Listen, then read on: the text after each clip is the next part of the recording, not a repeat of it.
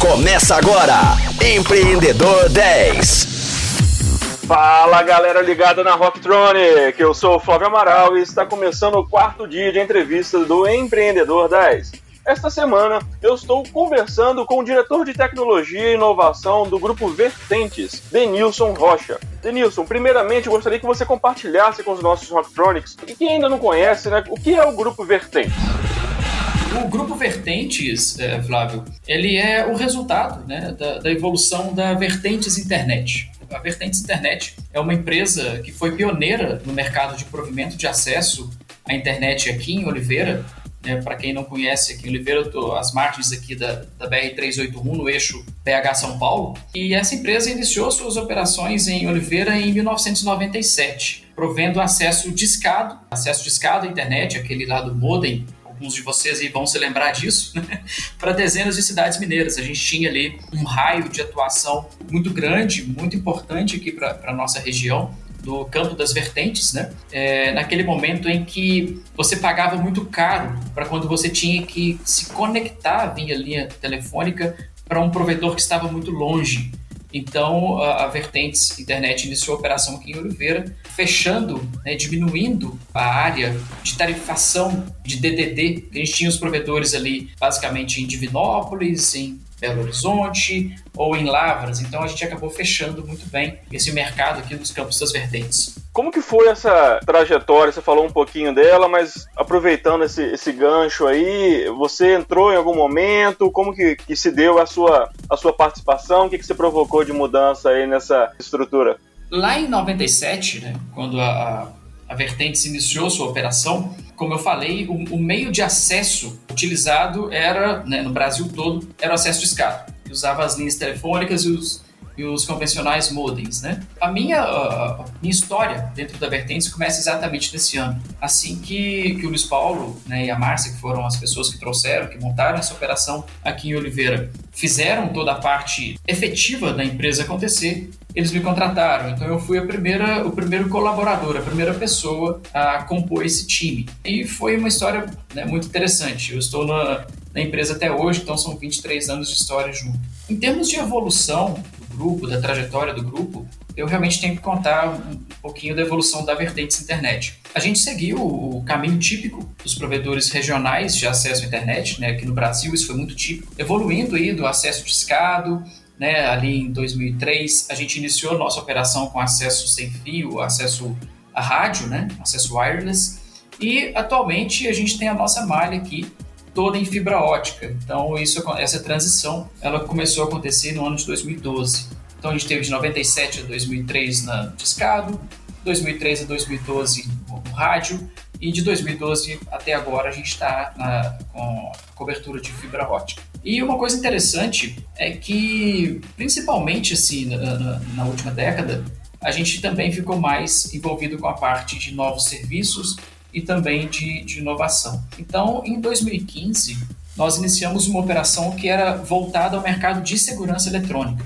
A gente também percebeu que tinha uma falha né, com as empresas que prestavam esse serviço uh, aqui na nossa cidade. E aí a gente começou a incluir projetos de CFTV, de cerca eletrificada, de alarmes monitorados 24 horas, né? Então a gente focou bastante em novos serviços a gente também tinha uma solução mais voltada para o mercado empresarial, como cabeamento estruturado, backup em nuvem, servidores dedicados, VPN, toda essa parte mais empresarial. E a evolução dessas três né, diferentes operações, né, o provimento de acesso à internet, uh, soluções para o mundo empresarial e a parte de segurança eletrônica, de CFTV e monitoramento de alarmes, a gente acabou segregando isso em 2018. Então a Vertentes Internet ela deu origem à vertentes conexão, que é a nossa operação de conectividade, a vertentes proteção, que é a nossa operação de toda a parte de segurança patrimonial, e uh, os projetos empresariais ficaram a cargo da vertentes solução.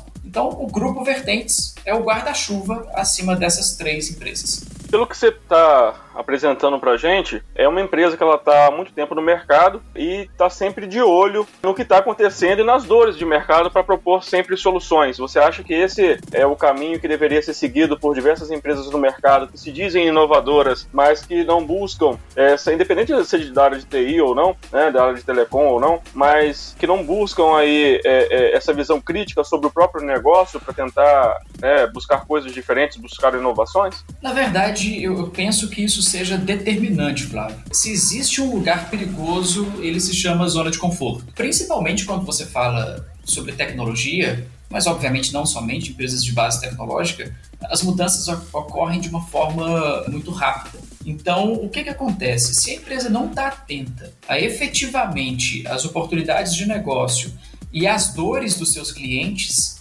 o, o, risco de você ser ultrapassado ele é muito grande. E você pode ser ultrapassado por uma empresa também, que já era sua concorrente, ou você pode ser, de repente, você foi pego de surpresa por uma nova operação que traz uma inovação que você vai demorar muito tempo para você assumir ou conseguir implementar. Então o risco é muito grande. Nós no, no Grupo Vertentes, nós sempre tivemos essa, esse olhar para a inovação. Agora, não é fácil, porque você manter uma cultura voltada à inovação, você depende de ter essa cultura de ser suscetível a erros. Nós já erramos muito dentro da, da nossa operação. Nós já iniciamos operações que não deram certo. Mas, por exemplo, a, a parte toda de segurança que deu origem à vertente de proteção, ela aconteceu porque eu identificava, por exemplo, nós tínhamos uma, uma rede em várias cidades e nós tínhamos os nossos pontos em que a gente precisava, a gente contratava uma empresa de segurança eletrônica. E essa empresa falhava com a gente constantemente. Eu me recordo muito bem de uma vez que eu fui a uma torre que fica numa zona rural e era uma torre de extrema importância para nós. Nós contratávamos uma empresa que dizia dar um monitoramento 24 por 7 e eu entrei na empresa, peguei um carro às 23 horas, às 11 horas da noite, com um com outro colaborador, saí com o carro, fui para essa torre, trabalhei a madrugada inteira reestruturando um hack de telecom nosso. Voltei para a empresa, entrei na empresa de novo, ninguém me ligou. Falei, poxa, não tinha que ter alguém monitorando? então, assim, essas percepções moldaram a nossa operação de segurança, onde eu defendi. Falei, bom, pessoal, nós temos aqui um mercado que precisa de uma empresa que faça isso com mais atenção. E como nós já tínhamos toda a parte de, de base tecnológica, foi de certa forma mais fácil para a gente buscar soluções, as principais soluções do mercado, incorporar isso para dentro. Enquanto a gente estava sempre ouvindo feedback de outros clientes nossos dizendo: Cara, eu tenho o mesmo problema de vocês. Eu não tenho uma, uma empresa que entrega a solução eletrônica da forma como eu gostaria. Então, essa foi uma visão que nós tivemos e que deu muito, muito certo. Você acha que essa cultura de inovação do Grupo Vertentes tem relação com a sua permanência. Você disse que são 23 anos de empresa e isso me chamou muito a atenção, porque você é um cara empreendedor e o mercado hoje do empreendedorismo ele é muito dinâmico, né? Há uma rotatividade, as pessoas transitam para lá, investem numa empresa e vendem, vão para outro, outro, desafio. Então há, uma, há um fluxo, há um, um, caminhar constante nesse universo, nesse ecossistema. Você acha que tem essa relação? Tem, tem sim. Na verdade, a, a gente tem uma relação de, de confiança é, que ela é muito forte. O Luiz Paulo, que é um cara que é o proprietário da empresa e que é uma pessoa na qual eu me inspiro muito, ele é um cara que sempre também trabalhou uh, essa parte de conseguir ouvir as pessoas e eu falei também sobre a tolerância a erros, né? Então, por exemplo, você falar assim, ok, eu posso experimentar coisas novas nessa empresa? Isso vai estar comprovado se você puder experimentar e se você puder fracassar. Porque na primeira vez que você falar para um time seu, pode ser um, um squad né, de inovação dentro da empresa, hoje isso tem sido muito é, discutido dentro de multinacionais ou de empresas de maior porte, ou então pode ser simplesmente uma empresa pequena como a nossa, nossa cidade de 40 mil habitantes, uma cidade muito pequena, em que você chega para o seu time e fala assim, olha gente, eu quero receber feedbacks, eu quero inovação, eu quero que tudo novo aconteça. É muito bonito quando você fala isso, mas quando alguém traz uma ideia nova, se a direção da empresa não estiver pronta para ouvir, você vai matar esse cara, vai matar a ideia no ninho. Então, essa prototipação ela é muito interessante, né? Ela começa no diálogo, se ela se mostrar eficiente ou plausível, a gente começa a prototipar, tá, houve um erro, houve. Nós podemos, por exemplo, ter perdido um pouco de dinheiro na operação? Podemos, ok, mas a gente experimentou e a gente comprovou para os colaboradores que a cultura existe. Então isso é, isso é muito forte. E aí, como eu estou lá há muito tempo, como eu disse, eu fui o primeiro colaborador, a bagagem que eu tenho, tanto da parte técnica, depois veio aí com a, com a operação do Clima ao Vivo, uma parte também de, de, amadurecimento muito do meu lado, da parte de modelos de negócio e tal. Então a gente acaba tendo um ambiente mais propício. E isso é muito legal. Agora, como a gente tem aí, eu continuo como diretor de inovação do Grupo Vertentes mas também sou diretor executivo do climalvivo.com.br e do ideal.com.br, e isso aconteceu com todo o apoio da empresa, os outros colaboradores se sentem mais confortáveis e veem que isso é possível. E um último, uma última coisa que eu quero dizer é que o próprio proprietário do, do Grupo Vertentes, ele não só apoia com o ecossistema, mas com toda a parte tecnológica, e ele também tem participação nessas duas startups realmente a história é muito legal, uma história de bastante confiança e é uma história de inovação que deu muito certo em uma cidade muito pequena, né, em uma empresa que é de pequeno porte também, que atende apenas uma região. Isso, isso é bem legal. E aproveitando esse nosso papo sobre telecom e você há 23 anos né, trabalhando nesse mercado, como que você enxerga, qual a sua visão do mercado telecom hoje e o que, que você acha que vem por aí? O mercado de telecom, ele vive hoje no Brasil esse grande frenesi do 5G.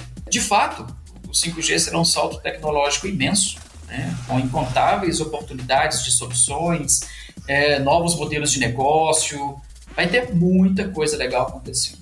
Mas o grande desafio está é, tá em como e quando nós poderemos ter essa tecnologia efetivamente rodando por aqui. Então tem muita especulação, também tem muita preocupação né, do setor de telecom quanto às políticas nacionais né, que estão sendo aplicadas e a essa nova tecnologia, né, envolvendo aí posicionamentos estratégicos globais, inclusive. Mas o que eu diria em termos de, de 5G, eu tento olhar uh, onde muitas pessoas não estão olhando, né?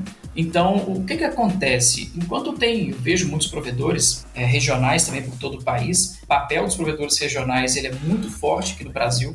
Para vocês terem uma ideia, a gente está falando aí de mais de 11 mil empresas que prestam conectividade no país. Eu vejo empresas muito preocupadas com 5G, tá? Eu vejo que esse mercado de 5G ele vai estar tá na mão de poucos players nacionais ou globais é assim que acontece hoje com 4G. Eu sei que existem iniciativas né, que estão tentando trazer isso também para com mais competitividade para players menores, mas eu acho que é exatamente no contexto dos players menores, dessas empresas regionais, como o Grupo Vertentes e tantas outras no país, que a gente vai ter que continuar inovando e criando novas oportunidades. Né?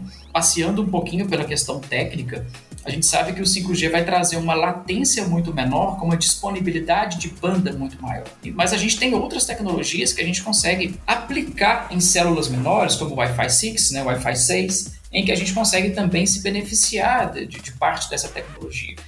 Imagine um, um, um serviço inovador, uma disrupção que tem acontecido e que a gente precisa aplicar num mercado que ainda não tem uma rede 5G funcionando é uma excelente oportunidade para que outras empresas levem outras tecnologias e façam o provimento desse acesso. Então, eu vejo isso acontecendo com total tranquilidade no mercado futuro. E, obviamente, o mercado vai ser mudado, né? empresas que existem hoje passarão a não existir, outras empresas que não existem hoje passarão a existir, mas isso sempre aconteceu. Né? Não é simplesmente porque 5G vai chegar ou não vai chegar. Né? É a questão de uma evolução natural. E apesar do papo envolvendo conectividade 5G, eu com a minha humilde internet 4G aqui que tá dando pro gasto, vou me despedindo, vou ficando por aqui e espero todos vocês amanhã às 10 horas da manhã com reprise às 10 da noite. Até lá. Você ouviu Empreendedor 10, só aqui Rocktronic, inovadora.